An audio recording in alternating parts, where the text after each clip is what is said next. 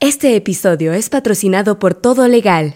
Cada año se publican más de 1.500 decretos y acuerdos que pueden impactar en tu industria. Ingresa a todolegal.app y encuentra la información legal que necesitas. Usted vive en progreso y presenta una solicitud de un permiso de construcción. Y transcurrió el plazo de tiempo y todavía no le han dado una respuesta y usted ya cumplió con todos los requisitos. Usted dice, no, no me están dando respuesta. Entonces usted puede irse por la figura de la afirmativa ficta, solicitar la certificación que operó la misma y si la misma administración igual no le da respuesta, usted levanta su acta notarial. Esto es Ley Abierta, un podcast donde exploramos desde una óptica diferente el mundo legal y sus implicaciones en las sociedades modernas.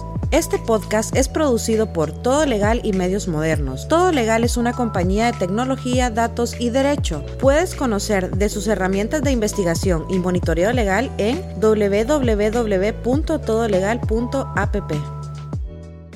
Hey, ¿sabías que en la red de medios modernos tenemos tres diferentes podcasts? Y si te gusta este, seguramente te gustarán Fundamentos, Ley Abierta y Status Quo. Busca los programas en Spotify o encuentra los enlaces en las notas de este episodio. Y no te olvides de seguirnos en todas las redes sociales. Y por cierto, Medios Modernos es la primera red de podcast de Honduras. Si quieres contactarnos, nos puedes escribir a info.mediosmodernos.io. Hola, bienvenidos a otro episodio de Ley Abierta. Hoy vamos a conversar con el abogado Porfirio Díaz, docente de, Derecho Administrativo en USAP. ¿Cómo está, abogado? Un placer saludarlos. Mucho gusto. También me acompaña Adriana Fajardo, estudiante de Derecho en USAP también. ¿Cómo estás, Adriana? Hola, hola. Mucho gusto estar aquí con ustedes. Muy contenta. Hoy vamos a hablar acerca del derecho administrativo y particularmente sobre el sobre el silencio administrativo, que es una figura que se encuentra regulada en la ley de, procedimiento administrativo. Como primera pregunta del día de hoy, o como punto número uno, queremos conocer cuál es la importancia del derecho administrativo. Bueno, un, placer y un agradecimiento poder permitirme comunicarme con, ustedes y llegar a, a esas personas interesadas en lo que es el derecho. Bueno, muy buena pregunta, Adriana. Eh, la verdad, la importancia del derecho administrativo, eh, esta es una rama del derecho que va más encaminada a lo que es la administración pública. Es, es esta rama la que trata de reconocer o limitar los derechos de los particulares en relación o, su, o con las decisiones que se van a tomar en cuanto a la administración pública. Recordemos que estamos en un estado de derecho. ¿Qué significa que estamos en un estado de derecho? Que los funcionarios públicos están sometidos al imperio de la ley. Ningún funcionario del Estado puede ir por encima de lo que la ley le permite. Y por lo tanto existe este compendio de normas, de leyes administrativas, que además de regular las actividades o las peticiones o solicitudes de los particulares, también regulan las actividades o los límites, atribuciones de estos funcionarios públicos. Hay otro principio bien importante también, que es eh, la Constitución de la República. El artículo 321 de la Constitución de la República establece que los funcionarios del Estado no tienen más facultades que los que expresamente les confiere la ley y todo acto que hagan fuera de la ley implica responsabilidad para ellos. ¿Qué quiere decir con esto? Nosotros en, en el derecho siempre tenemos un dicho que dice lo que la ley no prohíbe lo permite. Eso es algo que todos nosotros conocemos pero yo le explico a mis alumnos y a las personas que tengo la oportunidad de explicarlos que eso es cierto, que lo que la ley no prohíbe lo permite, pero en materia civil, en materia penal. Si no hay una ley penal que me diga a mí que yo no puedo realizar una actividad, es permitida. En derecho civil igual. Pero en derecho administrativo es totalmente lo contrario. Lo que la ley a mí no me permite como funcionario público, me lo prohíbe. Y eso es lo que establece ese artículo 321. Entonces, la, la importancia del derecho administrativo es esa, poder regular las funciones o las atribuciones de los funcionarios públicos y los procedimientos de los particulares para poder obtener esas respuestas que requieren de la administración pública, ya sea en una solicitud, en un trámite administrativo, en un reclamo administrativo. Entonces, eh, eso va encaminado al derecho administrativo, también la parte judicial, que es en los jurisdicción de lo contencioso administrativo, cómo se van a hacer estos procesos. Procesos diferentes de la materia laboral, procesos diferentes de materia civil, y que cada uno pues, de ellos va encaminado a, darle esa celeridad que requiere la población. Abogado, y si hablamos un poquito del silencio administrativo. El silencio administrativo es aquel que la administración pública tiene un plazo para dar respuesta a las peticiones de los particulares.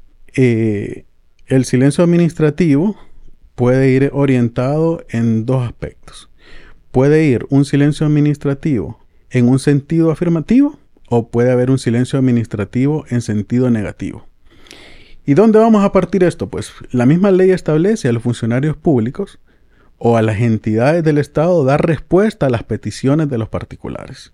Y cuando una persona o un particular o una persona jurídica no obtiene la respuesta en el plazo que la ley le otorga o que le da, eh, puede interponer este tipo de figuras, ya sea en un sentido afirmativo o en un sentido negativo. Vamos a tratar de analizar cada una de ellas. Eh, la figura de la afirmativa ficta está comprendida en, la ley de en la ley de procedimiento administrativo, en el artículo 29, 29A, 29B y 29C. ¿Cuándo vamos a aplicar nosotros la afirmativa ficta? Pues cuando la administración haya transcurrido más de 40 días para poder dar una respuesta y no la ha dado en ese plazo, entonces nosotros podemos solicitar una certificación que ha operado esta figura, que ha operado la afirmativa ficta. Eh, la administración deberá de otorgar en el plazo o transcurrido el plazo de ocho días esa certificación que en efecto eh, ha operado la misma. Pero si la administración se negara a eso, ¿por qué? Porque va a ocurrir. Entonces, el particular tiene expedita la posibilidad de poder buscar un notario que levante un acta notarial a fin de acreditar todos los hechos establecidos en esta figura. Y por otro lado también tenemos el silencio administrativo en un sentido negativo. Como lo llamamos nosotros, es la negativa presunta. Es presumir que nosotros tenemos una respuesta por parte de la administración en un sentido negativo. ¿Qué nos habilita esto? Nosotros tenemos que saber que la ley de procedimiento administrativo nos establece que tiene que haberse agotado una vía administrativa o un reclamo previo en la, eh, en la vía administrativa antes de ir a la vía judicial. Lo explico de esta manera. Si yo voy a... Yo suscribo un contrato con Adriana. Adriana no me paga el contrato. Yo puedo ir a la vía judicial para que Adriana me pague el contrato. Eso es lo que la ley establece. Pero si se trata de la administración pública, la ley establece que primero debe agotarse un reclamo administrativo. Tiene que haber previo un reclamo administrativo. Y sin ese agotamiento de la vía administrativa yo no puedo acudir a la vía judicial, con la intención de reducir la gran cantidad de demandas que tiene el Estado. Entonces, como yo tengo un requisito que cumplir, tengo que ir a presentar ese reclamo administrativo. ¿Qué ocurre? Yo presento mi reclamo administrativo y la administración no me da respuesta en el plazo que la ley le establece. Y yo tengo esas dos opciones, poder optar por la afirmativa ficta o por la negativa presunta. Ya hablamos de la afirmativa ficta, encaminada a 40 días después de que, después de que se hace la solicitud. Pero la afirmativa ficta tiene un problema, y es que si usted está solicitando a la administración pública que le pague un contrato, por ejemplo, usted hizo una construcción, usted construyó un hospital, usted construyó una escuela, usted prestó un servicio y no le han pagado, usted presenta su solicitud y Después de 40 días no le pagan, presenta la afirmativa ficta, levanta su acta notarial, pero con eso no le va a pagar la administración pública. La administración pública se va a negar a pagarlo y va a decir que continúe su procedimiento. Y esa acta notarial prácticamente no va a tener una fuerza como para que usted pueda venir o, o no implica un procedimiento adecuado para eso. Entonces, ¿qué va a hacer usted como abogado? En derecho administrativo, usted va a recurrir a la otra figura, a la figura de la respuesta en sentido negativo, a la negativa presunta. Y esta está establecida en el artículo 84 y 85 de la Ley de Procedimiento Administrativo, que dice que cuando que la administración tiene un máximo de 60 días para dar respuesta a estos reclamos o estas solicitudes presentadas por los particulares. Transcurridos esos 60 días, el peticionario va a ir a solicitar una pronta respuesta. Le va a dar la oportunidad a la administración de que que haga su resolución, que emita su resolución, una pronta resolución. Y transcurridos los ocho días, si la administración no emite su resolución, entonces ahí se van a poder interponer los recursos que la misma ley establece. Y obviamente pues podríamos hablar de los recursos, pero esas son las dos figuras, los dos silencios administrativos, en un sentido afirmativo, en un sentido negativo, cuál procede, cuál conviene más. Y probablemente en la actualidad la persona desconoce cuál es el mecanismo que más sirve. Si yo estoy reclamando un dinero, es difícil que yo me vaya a ir por una afirmativa ficta porque no me lo van a pagar. Me voy a ir orientado en una negativa presunta. Que esto me abre la posibilidad a reclamar esos dineros en un juzgado. Que un juez reconozca el derecho y que el juez no me vaya a decir, ah, no, miren, no ha, no ha agotado la vía administrativa. Tiene que primero reclamar eh, en vía administrativa y una vez que usted agote la vía administrativa puede venir acá a solicitar eso. O sea que a la afirmativa ficta se le da vida mediante un acta notarial. Ok, a la afirmativa ficta se le da... La ley establece que primero se debe de solicitar una certificación que ha operado. Lo que pasa es que la, misma administración pública. La misma administración. Lo que pasa es que la administración en rara ocasión lo va a hacer, muy rara ocasión. Claro. Entonces, yo por ejemplo le podría dar un ejemplo a usted. Usted viene y va a una municipalidad. Usted vive en progreso y presenta una solicitud de un permiso de construcción y transcurrió el plazo de tiempo y todavía no le han dado una respuesta y usted ya cumplió con todos los requisitos. Usted dice, no, me están dando respuesta. Entonces usted puede irse por la figura de la afirmativa ficta, solicitar la certificación que operó la misma y si la misma administración igual no le da respuesta, usted levanta su acta notarial. El día de mañana que vaya a la municipalidad a querer multarlo por no tener su permiso de construcción, usted va a decir, mira aquí tengo mi acta notarial. Y probablemente le van a querer imponer algún tipo de sanción. Y usted va a impugnar esa sanción diciendo, mire, yo hice mi procedimiento y ustedes no cumplieron. Probablemente en un caso eso sea factible una afirmativa ficta. En, en, casos así donde usted requiere que le den un permiso de algo. ¿Y por qué no, no la negativa presunta hubiera sido mejor en este caso también? Es un proceso más largo porque usted se va a tener que ir a la vía judicial. Entonces usted va a decir... Ese otro camino que le toma mucho tiempo. Lleva un camino, un camino más abierto. Sí podría hacerlo si podría decir, bueno, no me dan respuesta, presento la negativa presunta y me voy al juzgado para que el juzgado obligue a, eh, a que me den el permiso. Usted va a venir y le va a decir al juzgado, mire, como él no me contestó en el plazo que la ley establece, yo estimo que la respuesta fue negativa. Entonces yo vengo a solicitar la nulidad de un acto administrativo, que esa es la figura o la demanda que usted interpone en juzgado del contencioso administrativo, nulidad de un acto administrativo. Usted solicita al juez que nule ese acto para que le otorguen el permiso. Podría ser cualquiera de los dos mecanismos, el que probablemente más le interese, pero si hablamos de, pago, de, de, usted quiere una retribución, le causaron un daño, hubo un problema, no le pagaron un contrato, o la administración le causó un problema o algo, bueno, entonces usted. Mi consejo sería irse por la negativa presunta. Váyase a la vía judicial para que le paguen. Pero no se puede ir de un solo, tiene que agotar la vía administrativa y por eso eh, es que existe esta figura. Pasan 60 días, no le dieron respuesta, interpone el escrito de pronta resolución, pasan los 8 días, tampoco le dieron respuesta, interpone los recursos que, correspondan. Que habría que ver qué recurso corresponde, si el de reposición o el de apelación, que cada uno tiene un sentido. Entonces, bueno, esos son los dos tipos de silencio administrativo, afirmativa ficta y, y negativa presunta. Eh, en cuanto a los efectos que produce el silencio administrativo, abogado, ¿cree que con, lo que desarrollamos ya lo cubrimos o hay algo más que, quisiera mencionar? Ok.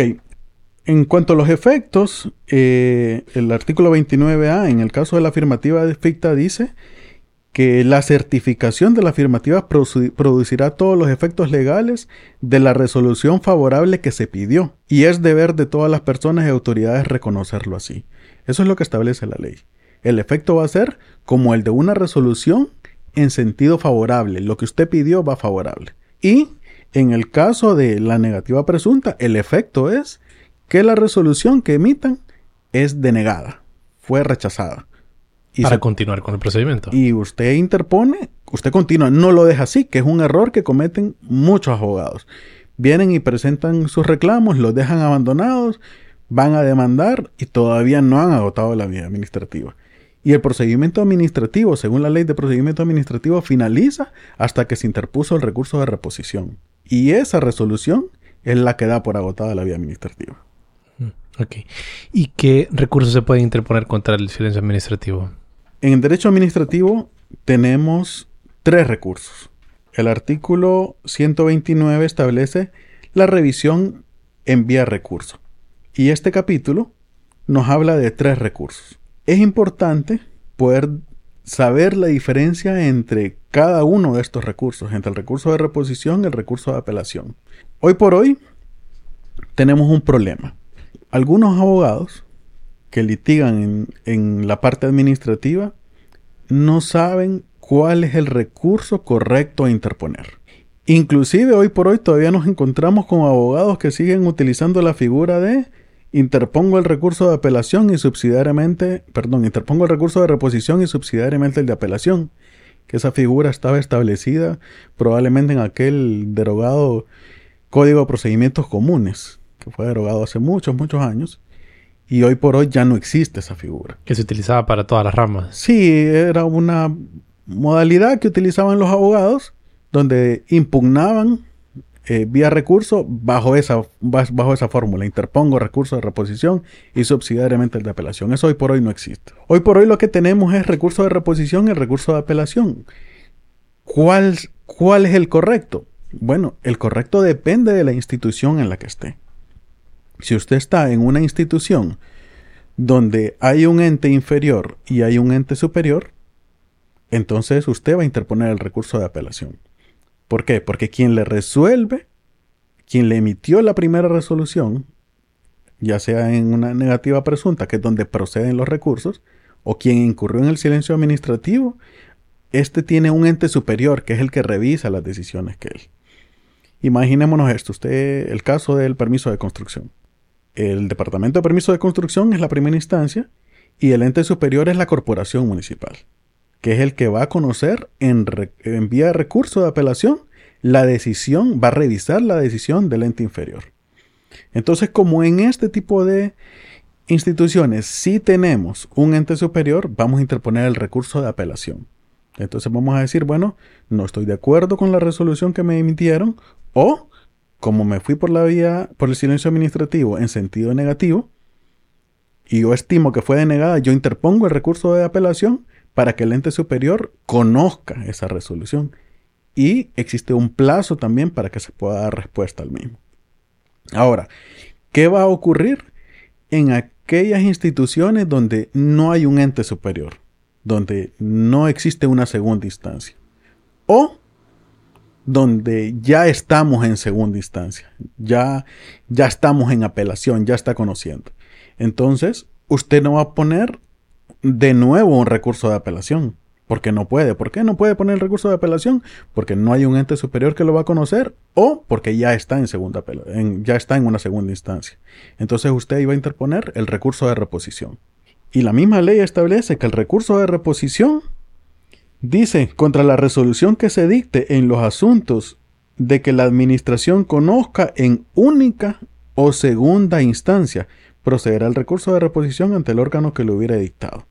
¿Qué significa esto? Si es única instancia, si es una institución donde no hay ente superior, recurso de reposición. Si estamos ya en segunda instancia, pues ahí vamos a interponer recurso de reposición, no apelación, porque ya, ya lo pusimos o porque no, es, no existe quien lo va a interponer o quien lo va a conocer.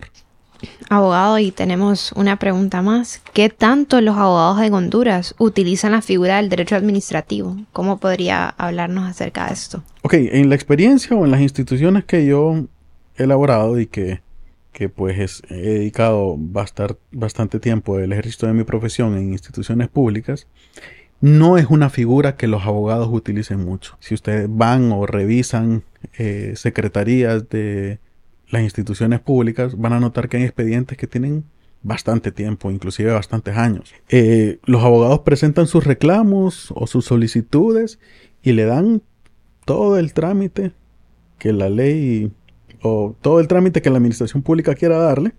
Y repito, se tardan muchos años en, en obtener una respuesta. Esta figura del silencio administrativo es muy poca usada, pero muy, muy poca usada. Yo realmente creo que serían muy pocos casos los que yo he visto donde un particular o un abogado utilice este, este tipo de figura. Como repito, por lo general ellos esperan a que la administración les emita una resolución, pero eso puede causar un perjuicio porque si usted está reclamando que le paguen un contrato donde usted realizó una obra, realizó una actividad, prestó un servicio y ya transcurren bastantes años, pues obviamente hay un perjuicio para que la administración le pague.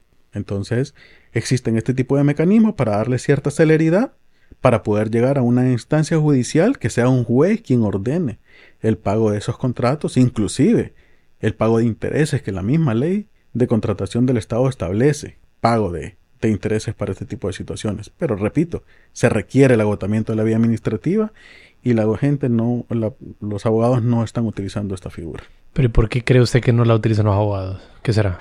Probablemente sea desconocimiento, probablemente eh, están acostumbrados a esperar. Eh, Quieren ser cautelosos con la administración pública, tal vez. Sí, bueno, no sé, probablemente ya están acostumbrados como a esperar que tengan una respuesta, probablemente tengan desconocimiento de la existencia de este tipo de figuras en derecho administrativo y, y pues esperan que haya una respuesta negativa para poder irse a una vía judicial. Sí, sería, bueno, aquí pues un, un mecanismo que la ley establece, Para que al servicio de, de, de, todos, para que pues podamos hacer uso de él, es importante eh, tener el conocimiento de, de, este tipo de figuras. Y, mm, abogado, usted en su experiencia, eh, ¿qué, ha visto, ha, visto cambiar el derecho administrativo, digamos, desde dos ángulos, como el interés de las personas, eh, pues en, en los abogados, los estudiantes de derecho, ha visto que hay más interés alrededor del derecho administrativo y también cómo ha cambiado más o menos desde que usted inició hasta ahora el derecho administrativo, cómo ha ido evolucionando. Ok, para dar respuesta a eso sí es importante que analicemos un aspecto de territorio. Y lo voy a decir de esa forma. En Tegucigalpa hay mucho más interés por el derecho administrativo porque allá están la mayor cantidad de instituciones públicas. Allá están las sedes del gobierno. Estamos en San Pedro Sula, para los que nos escuchan. Correcto, estamos en San Pedro Sula, perdón. Entonces en, en, Tegucigalpa hay mayor interés en el derecho administrativo porque allá está el gobierno central, la presidencia de la república, está el centro cívico, donde están todas las instituciones públicas. Entonces allá hay más movimiento en el derecho administrativo. En San Pedro Sula y en otros departamentos probablemente hay menos, eh, menos actividad administrativa, pero siempre están las municipalidades, siempre está el SAR, siempre está la PGR, siempre existe ese, esas instituciones públicas, siempre va a haber eh, una actividad donde usted va a solicitar tal vez algún tipo de exoneración de pago de impuestos, usted va a solicitar un permiso, ya sea de operación, de construcción, puede recibir un reparo por parte de una fiscalización tributaria. O sea, hay varios, varios mecanismos que donde usted va a necesitar el derecho administrativo. Entonces, probablemente en San Pedro Sula no exista mucho interés. En San Pedro Sula hay mayor interés en tema penal, probablemente en tema civil, en tema laboral, en tema mercantil. Entonces, sí he notado que en este tipo de sectores hay muy poco, interés de parte de los abogados. Y en cuanto a mis alumnos, pues Sí, yo les comentaba que al inicio de cada clase, de mis clases, yo les pregunto cuál es la rama del derecho que más les interesa. Y hasta la fecha no he tenido ningún alumno que me haya dicho que le gusta el derecho administrativo. Siempre se van orientados por el derecho penal, por el derecho laboral, por el derecho civil, pero el penal es el que más los, los motiva. Eh, y pues eh, sí me gusta pues abrirles los ojos a mis alumnos de explicarles lo que es el derecho administrativo, lo importante de conocer un proceso de licitación pública. Mis alumnos en, en mis clases eh, tenemos una actividad bien interesante, bien bonito, y cada uno de ellos lo divido en, en dos partes. Unos van a ser particulares y unos van a representar el Estado. Y van a irse uno contra otro. En un reclamo administrativo para que le paguen un contrato va a ir un particular y otro al uno va a ser el Estado. ¿Qué es lo que va a resolver? ¿Cómo va a resolver? ¿Cómo hacer un auto de? ¿Cómo hacer un auto previo?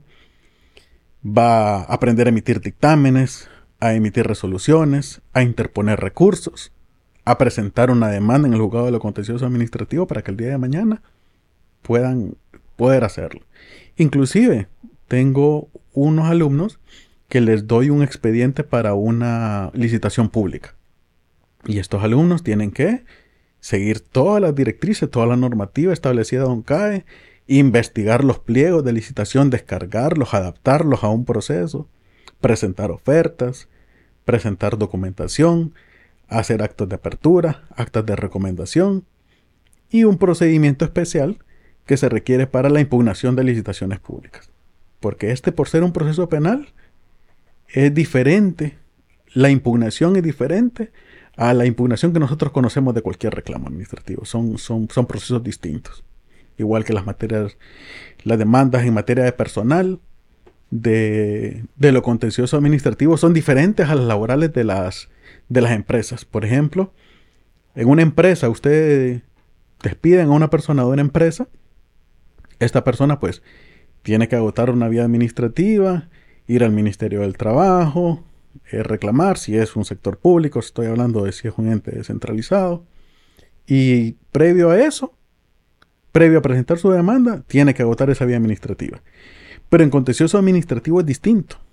En, en, jurisdicción de lo contencioso administrativo, cuando es gobierno central, una secretaría de Estado o un ente directo del gobierno central, ese no requiere el agotamiento de una vía administrativa, sino que la demanda va directa y los plazos se reducen a la mitad, tal y como lo establece la ley de jurisdicción contencioso administrativo. Son procesos que parecieran iguales. ¿Por qué? Porque son despidos. Un despido, ya sea institución una o institución otra, debería ser lo mismo, pero por el tipo de materia en la que estamos, los procedimientos son diferentes y mucha gente no lo manejan. No lo manejan de esa forma. Abogado, ¿y cuál sería su consejo para los estudiantes que en este momento están cursando las clases de administrativo, como procesal administrativo, y las diferentes clases, ¿qué podría decirles que, que les ayudaría en estas clases o que les va a ayudar como futuros profesionales en el ámbito del derecho administrativo? Miren, yo creo que como abogados es importante que podamos conocer varias materias. Un abogado no puede encaminarse a solo conocer una sola materia. Eh, y, es importante pues poder ampliar el espectro, especializarse en alguna, no, no en todas, es, muy difícil, ¿verdad? Pero el derecho administrativo para mí es muy importante porque en sí el derecho, el, el abogado va muy encaminado a lo que es el gobierno. Un abogado que no esté interesado en el gobierno o en el Estado como tal, eh, yo siento que, que no está en la ruta correcta porque vamos encaminados a, la administración pública, a la, a, la, a la, obtención de justicia. Y la justicia como tal, el garantista de la justicia es el Estado. Por lo tanto, nosotros como profesionales de derecho debemos de conocer de cómo trabaja la administración pública, cuáles son las facultades de un poder ejecutivo, cuáles son las facultades de un poder legislativo, cómo opera un, un poder judicial la, la descentralización de los poderes.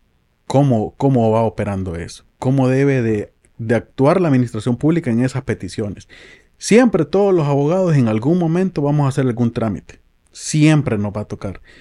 Ya sea una petición, un reclamo, una impugnación, eh, inclusive en materia privada, en derecho privado, en algún momento vamos a requerir ir al Instituto de la Propiedad para que se reconozca alguna situación de un particular. Probablemente vamos a tener que ir a catastro porque tenemos un problema con unas tierras y, y hay una disputa entre una persona que dice ser propietario y otra persona.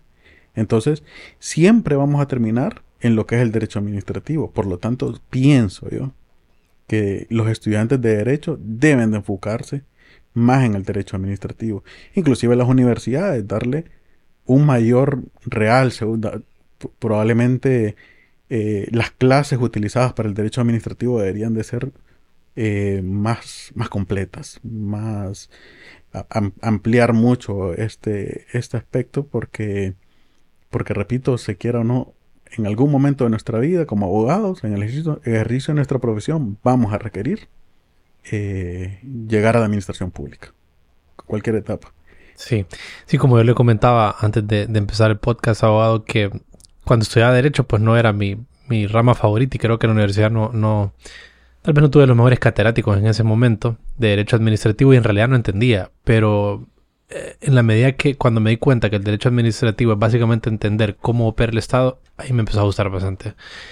Y tal cual, como abogados no podemos desvincularnos del Estado. Ese es el, o sea, ese es el creador del derecho por excelencia. Entonces hay, hay eso que siempre tenemos que entender cómo funciona el Estado. Y para cerrar, abogado, tenía curiosidad de saber si alguna vez alguno de sus estudiantes, al finalizar su, su la clase, como usted le ha dicho, que, le, que ahora le interesa más el derecho administrativo o que ahora es su clase favorita, ¿le ha sucedido o no? Fíjese que en mi caso, yo, como he estado siempre trabajando en la administración pública, no había tenido la oportunidad de, de, entrar en la docencia. Es reciente. Es reciente, yo siempre fue un tema que, que me inspiró bastante, siempre, siempre me interesó poder dar clases, eh, poder explicar, poder compartir un poco del conocimiento obtenido. Entonces, eh, prácticamente llevo dos periodos en la universidad dando clases por rato me arrepiento porque ya cuando, cuando dejo tanto los exámenes que yo pongo son, son exámenes bien complejos porque son muy prácticos. O sea, yo no pido conceptos, yo no le digo, ah, ¿qué es, eh, qué es tal figura o qué dice el artículo tal? Porque yo siempre he pensado que todos tenemos nuestras leyes a nuestra mano y no ocupamos. Entonces para mí el derecho es muy analítico es ponerle situaciones a mis alumnos, de decir, bueno, ¿qué pasaría o qué decisión o qué recomendación daría usted como abogado si tuviera esta situación? Entonces les pongo un caso. Entonces mis exámenes son de muchos casos. Si usted va a participar en una legislación pública y pasa esto. Si usted está presentando un reclamo y le denegaron esto, ¿qué recurso interponer y por qué? ¿O cómo lo interpondría? Algo bien analítico. En la medida que mis alumnos aunque estén chepeando, no van a poder hacerlo porque van a tener que analizar lo que les estoy preguntando. Entonces, eh, tengo poco de dar clases, tengo dos periodos. En mi primer periodo, pues, eh, los alumnos que salieron, eh, no, no me dijeron que les gustaba el derecho administrativo. Ahorita tengo, tengo mi fe puesta en, en Adriana, que aquí está presente, que pueda pues terminar de gustarle el, derecho administrativo. Eh, es muy buena alumna. Eh, me siento bien orgulloso de parte de ella. Eh, los exámenes son interesantes. Entonces, pues yo espero que, que, pueda gustarle y pueda decir al final de la clase, me gusta el derecho administrativo y me voy a especializar en esta rama del derecho.